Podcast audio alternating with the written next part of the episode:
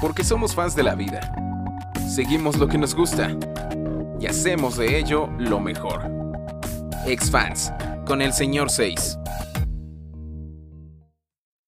Hello, hola, ¿cómo están, gente bonita? Bienvenidos a Ex-Fans Podcast con más ánimo y muy atrasado sobre todo. Tenía ya un par de semanas que, que no habíamos hecho esto de vuelta, eh, desgraciadamente por cuestiones laborales, cuestiones eh, académicas que no me dejaban venir aquí a, platicar otra vez con ustedes sobre un temita que, bueno, nos guste mucho. Me presento con mi nueva imagen que se habrán dado cuenta que que es con lo que empezó este, este podcast, que ahora soy el señor 6, que en algún momento ya estaré dando toda esta información en mi canal de YouTube, que todavía me pueden buscar como RX Cabrera, pero uh, ya, ya soy señor 6 en todos lados, en todas mis redes sociales, que les estaré diciendo en un ratito.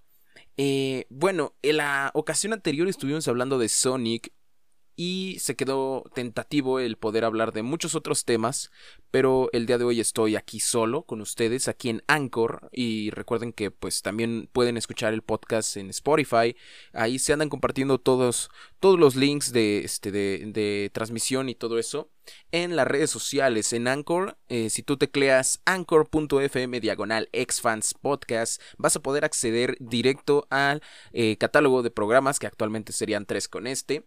En Facebook mm, encuentras el programa como arroba exfans podcast, cada palabra con mayúscula, y en Instagram todo con minúsculas como arroba, arroba exfans podcast. Qué curioso, ¿se dice, ¿se dice arroba o, o arroba? Nunca, nunca he sabido eso realmente. Pero bueno, ahí están las redes sociales para que ustedes puedan acceder y estar al pendiente, por supuesto, de todo el contenido, porque aparte en la página de Facebook ando compartiendo todo lo demás que hago. Pero no venimos a hablar de eso ahorita, dejemos eso para, para la salida.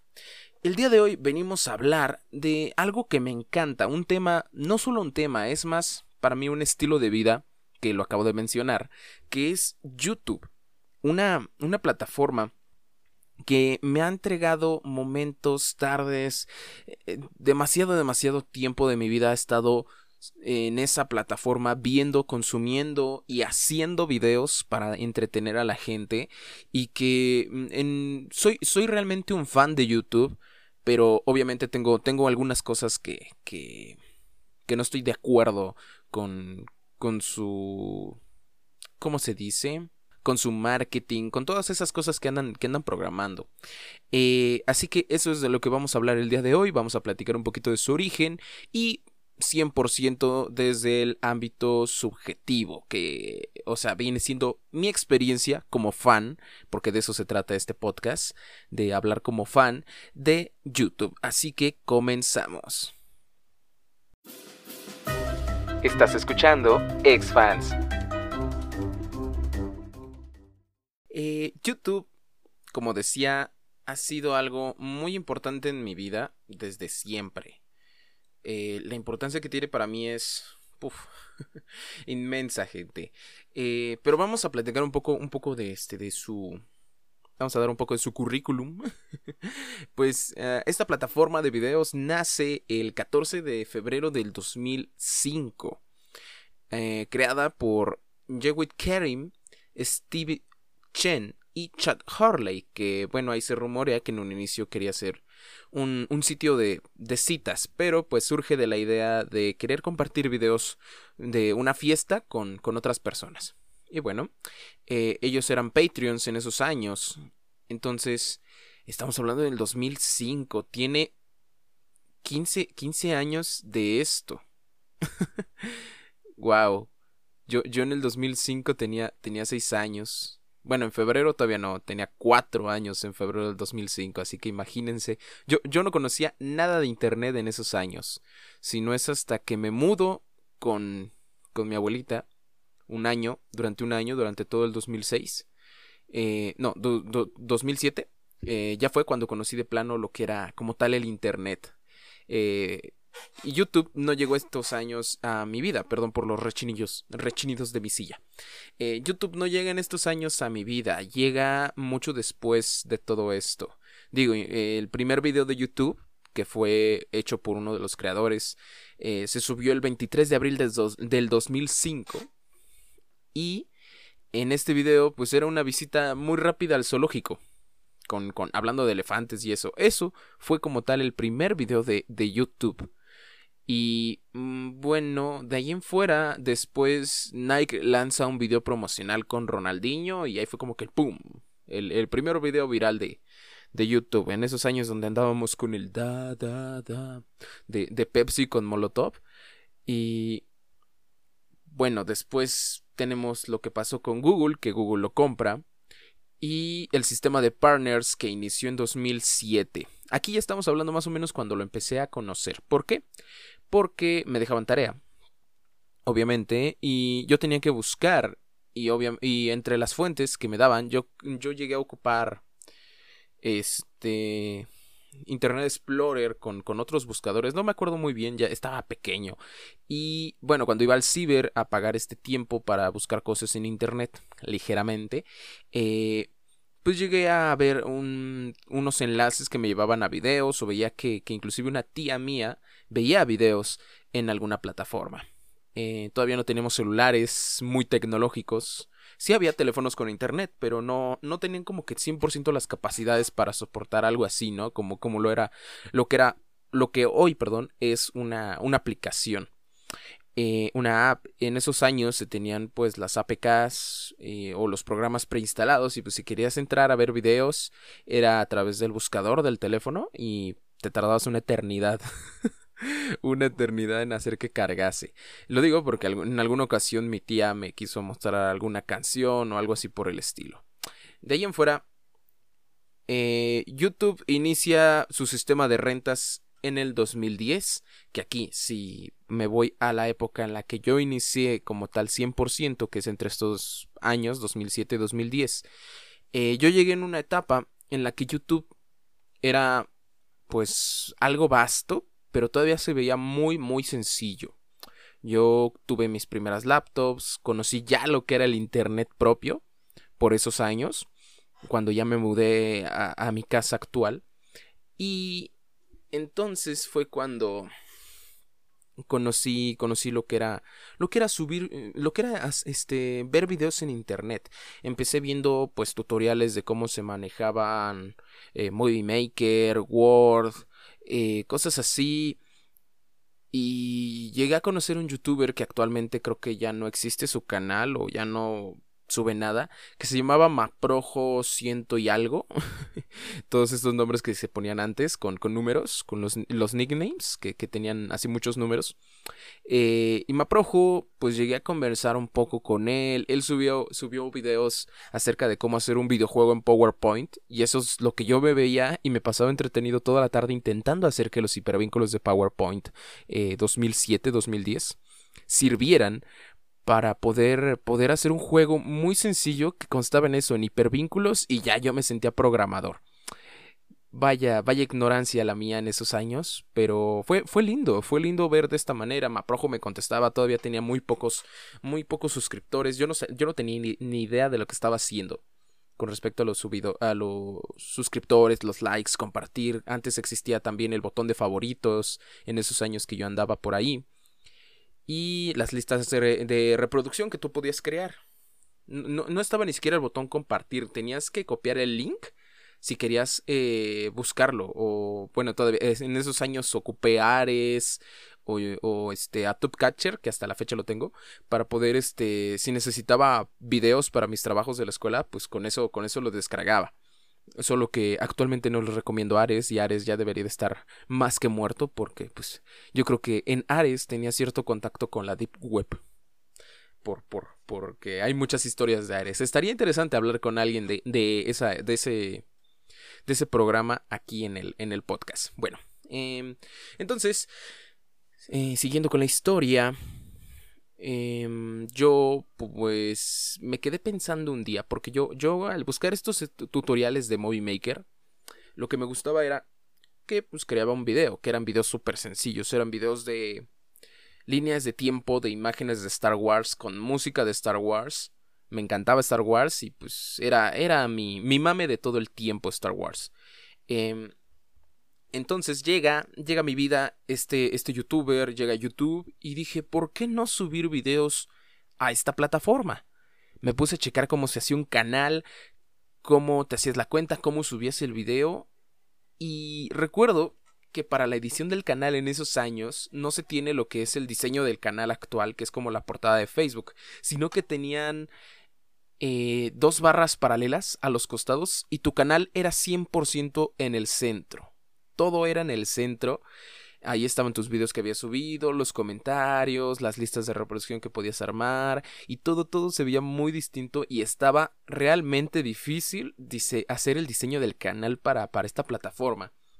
Porque no cuadraban y yo no tenía ni idea de lo que era manejar Photoshop, Photoshop, perdón, o algún otro programa de edición de imagen.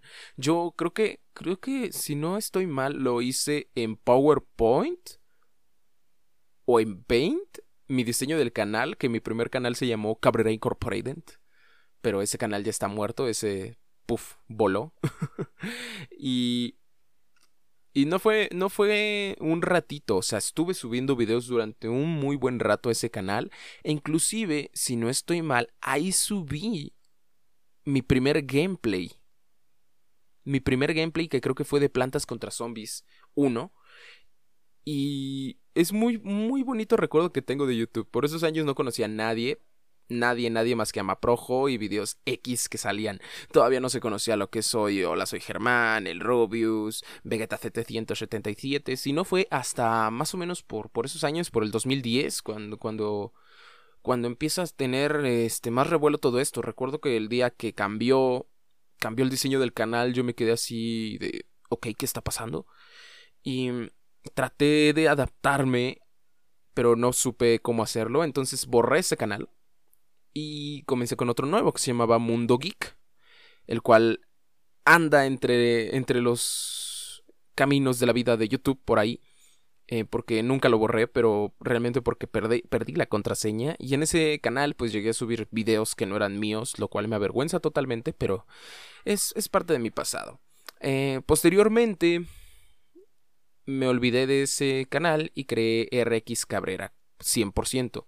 Pero entre este lapso conocí a más youtubers más allá de Maprojo. O sea, Maprojo se quedó en un lugar muy puff. X a, la comparación de cuando empecé a ver gameplays, que fue un boom en, en, la plataforma. Eh, antes no se subían muchos videos de estos, de hecho muchas personas criticaban acerca de que el Internet era para compartir el conocimiento, no hacer este tipo de videos, no hacer bromas, porque igual había videos de bromas, de chistes, eh, muy diferente a lo que se tiene ahora. Y pues comenzaron, comenzaron los gameplays de, de, muchos videojuegos, videojuegos que yo pues conocía porque jugaba en una consola eh, piratita de Xbox de esas como recreativa, como maquinitas. Y, por, por, cinco, por cinco pesos o dos pesos podía jugar como 10 minutos, algo así. Y entonces conozco a, a, más youtubers, conocí a un youtuber llamado Daygamer, que hasta la fecha eh, sigue siendo fuente de inspiración y lo apoyo en muchas cosas, me encanta todo su contenido desde que lo veo, llevo más de seis años siguiéndolo y es, es fantástico, ha sido una experiencia enorme. Eh, también llegué a seguir a Town Gameplay, cuando iniciaba, más o menos. Y después me dejó de gustar cuando empezó a subir mucho, mucho Five Nights at Freddy's. Que no lo juzgo, es un juego chido, pero fue demasiado y mi yo adolescente ya no soportaba todo eso. Estuvo también la época de las creepypastas eh, en revuelo durante esos años. Había creepypastas narradas por todos lados y era impresionante. Eh, tú tú escuchabas los videos de Slenderman, las historias de Jeff the Killer y todo esto, a la par de que veías videojuegos, como, como lo que fue pues el, el, juego de Slenderman, este, el de los Teletubbies, y cosas muy sencillas, no sé, Worms, que, que, también andaba por ahí entre los videojuegos, Call of Duty, eh, God of War, que también llegó a, llegó a ver mucho, mucho video de eso, Halo, por supuesto. Y empezó pues también el revuelo de, de este de, Call of Duty especialmente por todos lados. Y ligeramente entre esos años llegué a conocer a lo que es eh, Mima Capone que al inicio yo pensaba que era un tipo pues raro no lo sé lo, lo intenté llegar a ver pero no me gustó de repente su contenido y me fui Vaya a ser ahora que mm, yo lo sigo casi casi del diario cada que sube videos y se ha hecho pues pues parte de mi vida a la par que, que, lo ha sido Day Gamer. Me han, me han, me han sacado de apuros emocionales. Que creo que eh, eso es una de las magias que tiene, que tiene YouTube. El que puedas distraerte hacia un mundo completamente distinto de tu realidad. Te ayuda a escapar de tu realidad, pero viendo no otra realidad, o sea, salvo sean videojuegos, pero pero sí estar en contacto con todo el mundo desde un solo lugar. Y esto no es propaganda ni, ni, ni, este, ni publicidad, o sea, lo hago porque me apasiona realmente YouTube. Pero en serio es contactar con gente de otro mundo, así como lo estoy haciendo ahorita con ustedes a través de este audio, de este podcast. Em, es, es hermoso todo, todo lo que ha creado en tantas personas y que desgraciadamente también ha creado porque es 100% libre. Es, es como una Wikipedia, pero de videos. De todo, de todo, todo, todo, todo, todo, absolutamente todo. Tú puedes buscar eh, cómo hacer, cómo hacer un plato de cereal o cómo preparar este cereal y te va a salir. Cómo cortarte las uñas te va a salir. Cómo hacer del baño, inclusive, y te va a salir. Eh, es lo maravilloso del internet y a la vez lo que da miedo. Desgraciadamente. Pero hay contenido para, para todos, para todos realmente. Y el, poder subir contenido a esta plataforma de la manera en que yo lo hago, se hizo de una forma tan personal, tan íntima, que me llegué a apasionar tanto, tanto por estar editando, grabando, y eso que eh, inicié con una webcam, inicié 100% con una webcam de de, pues, de la computadora, de esas feitas con el micrófono todo chafa, no como, como lo que están escuchando el día de hoy o como lo que estoy haciendo ahorita en mi Facebook con, con una webcam Logitech eh, C920 que siempre quise desde chiquito. Yo tenía la, la, la 720. Eh, y recuerdo que siempre había esto de que muchas personas decían, ¿ya viste el video de tal, de tal, de tal youtuber? o ya le diste like, o ya seguiste a este, o ya viste el otro, y es entonces cuando todo se empezó a ir al carajo, cuando inició el partner. ¿Por qué? No, no digo que esté mal, digo, muchos youtubers de España especialmente, me agrada mucho su contenido, y hasta la fecha sigo conociendo este, personas de España que hacen contenido y me siguen cantando como no tienen idea. Pero hubo una creciente de que toda España estaba en YouTube haciendo videos de gameplays, de algo, y prácticamente todos lo hacían como una forma de trabajo. Y esto del lado de acá, de este lado del charco, al menos lo que yo pude vivir durante mi preparatoria, es que muchos estaban con esas ideas también, diciendo, no, es que ya me voy a hacer mi canal de YouTube porque voy a iniciar a ganar dinero con el partner y nada más tengo que llegar a tanto y a tanto y, oh, vaya sorpresa, llega tanta gente a cobrar ese partner que daba YouTube solo para que después subieran las condiciones y con subir me refiero a que aumentaran la cantidad de suscriptores necesarios, la cantidad de visitas necesarias cada tanto tiempo porque era demasiada, demasiada gente. Yo siento que esto se le fue 100% de las manos a YouTube. El programa inicia en 2007, así como lo dije, el, programa de partners, pero su tendencia fue entre 2010 y 2015, yo creo. Eh, porque hubo todo este auge, auge de gente que quería el partner de YouTube para poder tener un varo, un simple peso digital y que no, que yo ya lo cobré, o sea, YouTube no daba nada de dinero en esos años, eh, ya pegándole al 2015. Cuando inició, sí era bastante el dinero que te, que te llegaba a dar. Hablo de cifras no sé, no se me ocurre un ejemplo, pero pónganle de, de un video que tuvo mil visitas en dos días, te estaban dando 100 pesos, 100 pesos mexicanos. X, un ejemplo muy burdo. A lo que en 2015 ya era menos de la mitad de eso. Y a lo que actualmente es menos del 25%, yo creo, de lo que te da eso. Les pongo un ejemplo muy rápido. Eh, yo había hecho un video que borré. Actualmente lo borré que era para abrir eh, la herramienta ejecutar de, Windows con el teclado, que nada más oprimes inicio R y ya te sale, ya te sale ejecutar. Es para, para poner comandos específicos y demás cosas.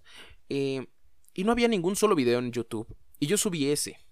Yo subí ese video y hasta la fecha no lo plagiaron y me dan hasta ganas de volverlo a subir, pero bueno. Em, ese video tuvo más de 60 mil visitas. Bueno, no, no, estoy exagerando. Tuvo alrededor de 30 mil visitas. Y me daba como que el partner YouTube de, de, este, pero todavía no cumplía los requisitos de los suscriptores con eh, las últimas dos, dos movidas que tuvo de eso. ¿Saben cuánto me estaba dando por ese video de treinta y pico visitas en no sé cuánto tiempo? Únicamente me estaba dando 50 centavos. 50 centavos por un video. Ahora imagínense, si son 10 videos, ¿cuánto tenemos? Hagan la cuenta. Es, es nada, es, es una miseria de dinero lo que te daba. Y yo siempre me programé en mi cabeza el decir, yo no estoy haciendo esto por dinero. Hasta que lo amerite de plano mi necesidad eh, física, eh, familiar, voy a empezar a pedir dinero 100% porque me estoy muriendo de hambre o algo así, no sé. Eh, pero mucha gente lo hacía por ambiciosa y es algo malo que también surgió con YouTube. Eh, toda esta gente ambiciosa que hacía contenido basura, 100% basura, para la plataforma, ya no había contenido de calidad y por supuesto se perdió la, la, originalidad. Muchos empezaron a copiarle a otros. Por ejemplo, el juego de tendencia, no sé, salió Minecraft. Minecraft, es el mejor ejemplo que se tiene para los gameplays. Todos, todos en un momento llegaron a subir Minecraft, tanto que te hartabas de Minecraft y ya no querías saber nada del juego de cuadritos. Vaya a ser que ahora es el juego más popular del mundo, que sigue siendo yo creo que el rey de los videojuegos en la actualidad. Y que, pues lo más reciente que tuvo una actual, está teniendo actualizaciones y que va a tener, eh, bueno, que ya tiene una participación en el, en el famoso videojuego Super Smash Bros. Que eso fue una noticia, pues, boom, súper, súper cañona. Pero surgió esa tendencia a copiar, que había videos de bromas eh, que trataban de echarte un gas en la cara de alguien, la gente lo copiaba. Que alguien surgía con su con los videos de los payasos, la gente lo copiaba. Hasta hubo problemas con eso. Que este. Que estuvo también en tendencia. Ay, ahorita voy a hablar de eso de las tendencias. Este, que estuvo también en tendencia lo de. lo de ser el, los retos. Eh, todos, todos se copiaron. Pero, por ejemplo, en este caso de los retos, lo que fue el Ice Bucket Challenge.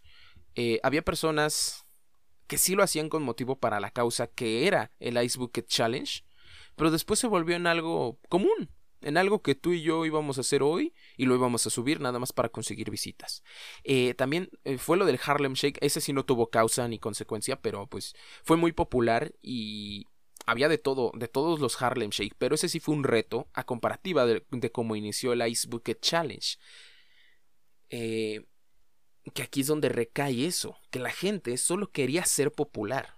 Y esto lo vemos reflejado hasta la fecha en TikTok y en alguna otra plataforma. Lo mismo le pasó a Vine cuando estaba en auge, los videos cortitos, que creo que si nos ponemos a hablar de TikTok, su antepasado es Vine.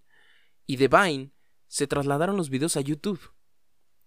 Fue, fue enorme, enorme, pero ahora TikTok pues trata de hacer algo, entre comillas, con respecto a que se comparte el arte, el talento y, y todos estos aspectos este, especiales que tiene la gente. Hay mucha gente que anda subiendo videos hablando de sus enfermedades y a mí me impresiona cosas de ciencia. No todo, no todo TikTok son, bailes y demás cosas. E, eso, eso al final, en cualquier plataforma, depende del contenido que suelas visitar. Por ejemplo, en YouTube, antes, cuando el algoritmo servía que esto también tenemos que hablar seriamente. Eh, tú buscabas contenido de videojuegos y pues se recomendaba videojuegos que se relacionaran directamente con lo que tú estabas buscando. O si buscabas un blog de viajes, pues obviamente te salían viajes, no sé, a Timbuktu o Madagascar, a, a Estados Unidos, cosas así, ¿no? Y ahora te da cualquier cosa. El algoritmo cambió por completo. no hay no hay un punto de quiebre en el que no te esté vendiendo ahora algo YouTube. Y eso se tiene que ver, esto tiene que ver demasiado con el algoritmo, esta franja de tendencias que, que marca un, un lugar muy grande en que ya no se comparte como tal el contenido nuevo e inclusive talentoso de algunas personas. Por ejemplo, conozco una chica que se llama, su canal de YouTube se llama El Universo de Lunática, si no estoy mal. Eh, a ver si algún día podemos venir aquí a hablar de, de algo, si la convenzo. y si escucha esto, pues te externo, le, externo la invitación. Em,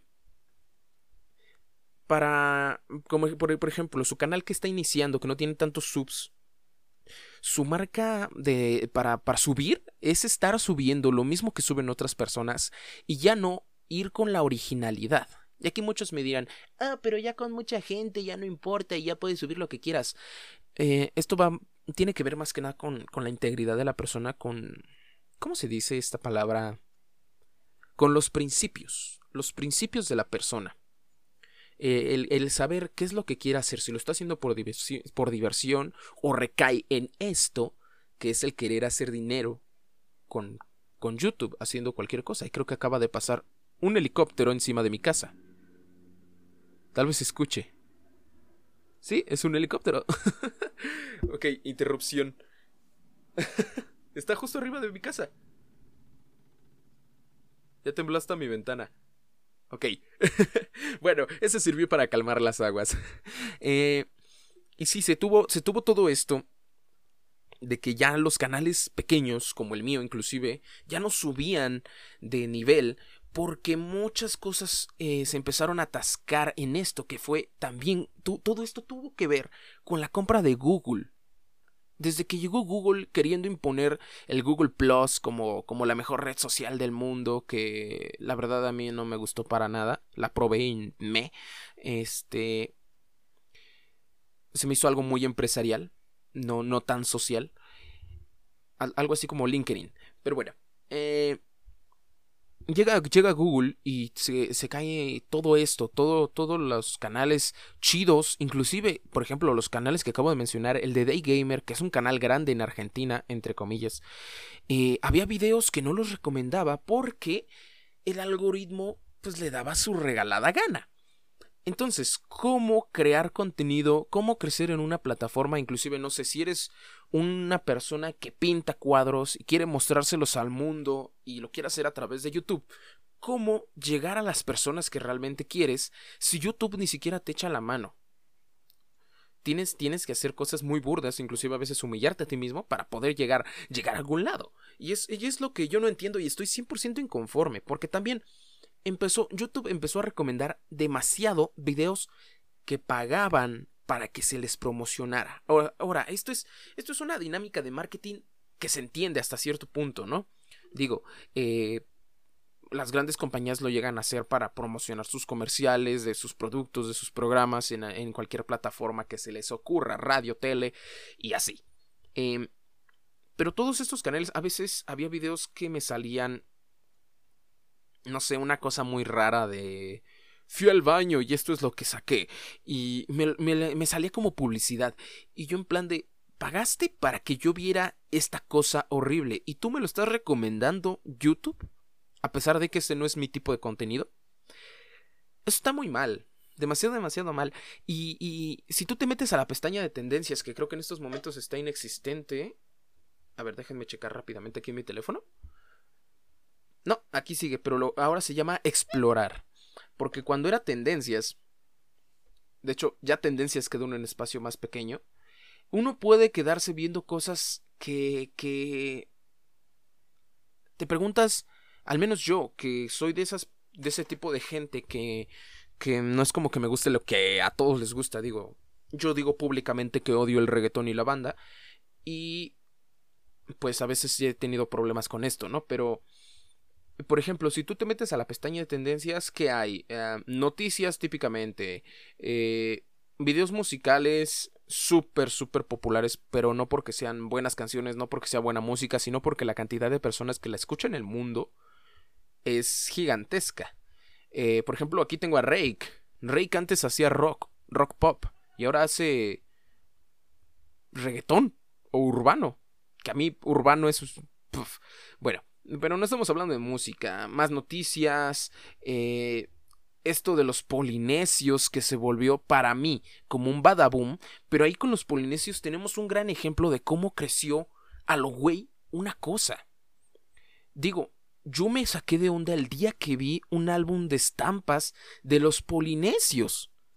¿Cómo pasó un youtuber de ahí hacia acá? Es como cuando escribían en Wattpad libros y llegaron a ser este llegaron a, publicarlos físicamente y no solo eso, inclusive están, estaban planeando realizar cortos o películas o, series con, con esa, esa, temática de, esos, de esas historias creadas. Eh, pues, por ejemplo, aquí que es YouTube México, Facundo, eh, Kimberly Chantal, no tengo idea ni quién es, eh, cosas de iPhone, mi nueva casa, que es un house tour, eh, cosas, animaciones, eh, Minecraft, más Minecraft, siempre va a haber Minecraft, K-pop, y todo esto lo vemos siempre reflejado en una cosita muy, muy corrupta, más reggaetón, Brawl Stars, este, en una cosita muy... Miren, aquí hay uno que dice telepatía challenge. Que ahorita vamos a hablar de eso del clickbait. Eh, ¿Qué iba a decir? Se me fue el avión. Se me fue el avión. Eh, ah, sí, que, que todo esto de la pestaña Tendencias no es otra cosa más que ir midiendo el terreno para realizar tu YouTube Rewind.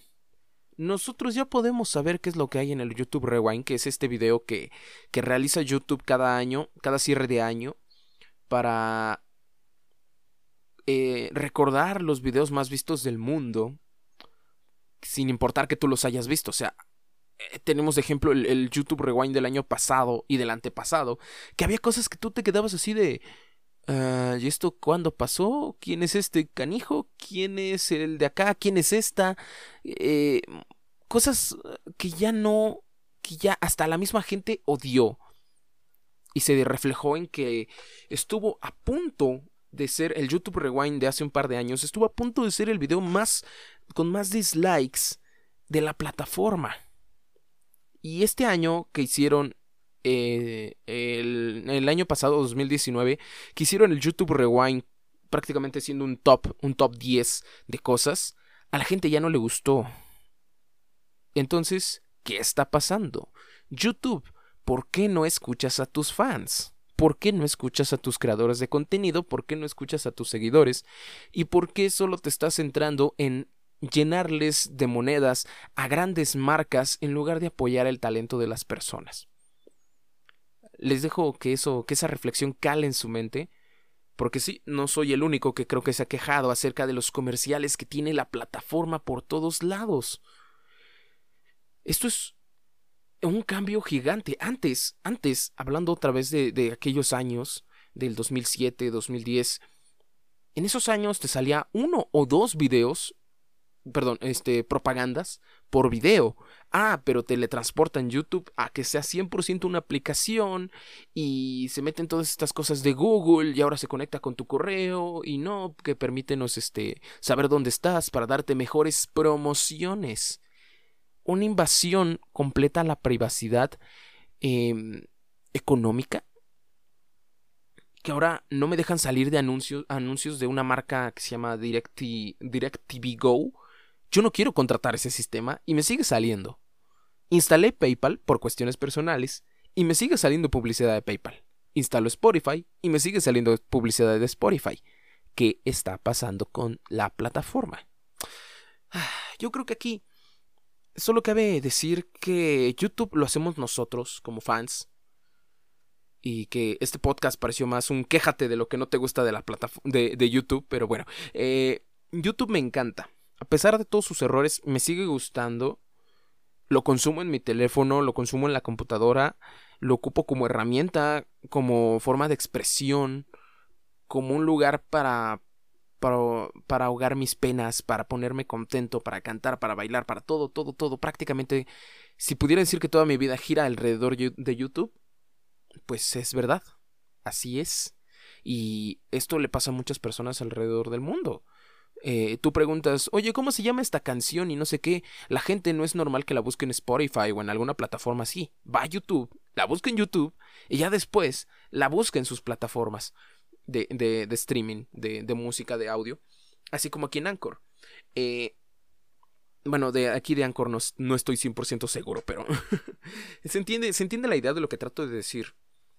Luego trata, trata de hacer de hacerse ver como algo más, de innovarse, pero yo creo que todos esos principios que se tenían de poder compartir con el mundo lo que te gusta, lo que te encanta, lo que te apasiona, se fueron corrompiendo con el paso de los años y con una ambición por querer estar en todos lados. Digo, está YouTube Gamer, está YouTube Kids, está YouTube Red, queriendo ser un sistema premium. Eh, la plataforma no se mantiene sola, eso hay que aclararlo. La publicidad es lo que mantenía YouTube y las grandes marcas, por supuesto. Pero para promocionar videos musicales y toda esa onda. Trailers de películas, etcétera, etcétera. Eh, y se convirtió en una ambición tan grande que ya se superó a sí mismo, teniendo todas estas cosas que tratan de regular a 7 millones de personas, 7 mil millones de personas en el mundo. Y no es posible. No es posible hacer esto. No puedes ir contra la masa porque la masa siempre va a ser superior a ti. Tienes que unirte a la masa y lo intenta. Lo intenta, realmente lo intenta YouTube. Pero no lo logra. No lo consigue. Este podcast yo creo que va a ser chiquitito. Eh, no, no lo voy a hacer tan largo. Vamos a hacer que dure unos alrededor de 40, de cerca de 40 minutos, pero quiero que, quede eso en la cabeza de la gente, que reflexione acerca de lo que ve de lo, y de lo que hace YouTube.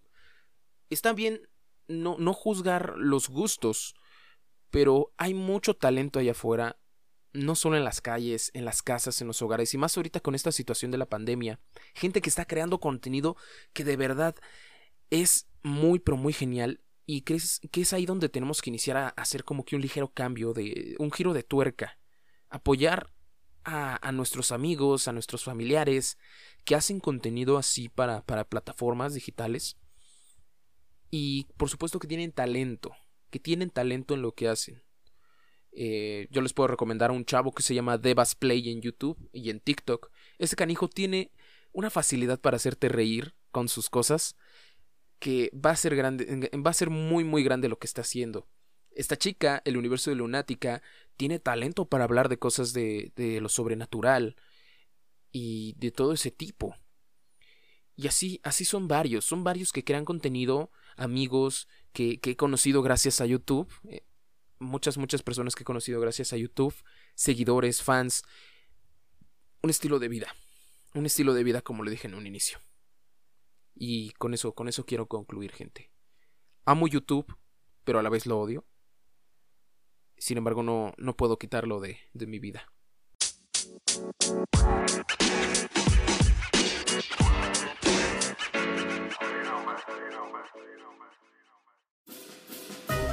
Estás escuchando X-Fans. Pues gente, esto al final pareció más un, un, oratorio de cómo, de cómo odio a YouTube, pero lo digo 100% como fan y pues me preocupa esta plataforma que me ha entregado tanto, tanto a mi vida. Así que es, es, bueno expresar esto aquí con ustedes y por supuesto me gustaría saber sus opiniones al respecto en las redes sociales de Xfans. Eh, están, aparecemos en aquí en Anchor, ustedes googleenlo o pongan nada más anchor.fm diagonal exfans podcast. En Facebook aparece como arroba exfanspodcast y de igual manera en Instagram, solo que en Facebook inicia con mayúsculas cada palabra y en Instagram todo es con, con letras este con letras minúsculas. También les doy mis redes sociales que eh, pronto estaré anunciando mi relanzamiento, ahí podrán encontrar lo que viene siendo mi cuenta de Patreon para, para cuestiones de este relanzamiento, de todas las cosas que voy a hacer. Eh, y por supuesto también mi cuenta de Fiverr para contrataciones eh, con respecto a, a, locución, a narración, así como lo que estoy haciendo ahorita, pero más profesional, obviamente. En Facebook estoy como arroba señor 6 oficial. En Instagram, TikTok y Twitch me encuentran como arroba sr-6. En YouTube me siguen encontrando como RX Cabrera, pero ustedes pónganle señor 6 y de todas maneras tiene que salirse, eh, eh, tiene que, que aparecer el canal. Y ya nada más, en Twitter, que lo estoy ocupando ahora como parte este, para cubrir el apartado de negocios de las cosas que hago, aparezco como arroba 6cenor. Pero en el nombre, pues dice señor 6 y tiene el microfonito que estás viendo en la miniatura de este, de este podcast. Muchas gracias, gente. Espero, espero tenerlos aquí muy pronto con, con el siguiente programa que vamos a hablar espero, acerca de cine mexicano con una cineasta premiada con el Ariel. Espero que me acepten la invitación. Y ustedes, si quieren participar aquí en el programa, están 100% invitados. Allí están las redes sociales. Pueden acceder, mandarme un mensajito y yo aquí los voy a atender. Va. Muchísimas gracias. Yo soy Señor 6 y nos escuchamos muy pronto. Esto fue Ex Fans. De fans para fans. Aquí haces de tu universo uno nuevo. Te espero en el siguiente episodio. Esto fue Ex Fans con el señor 6.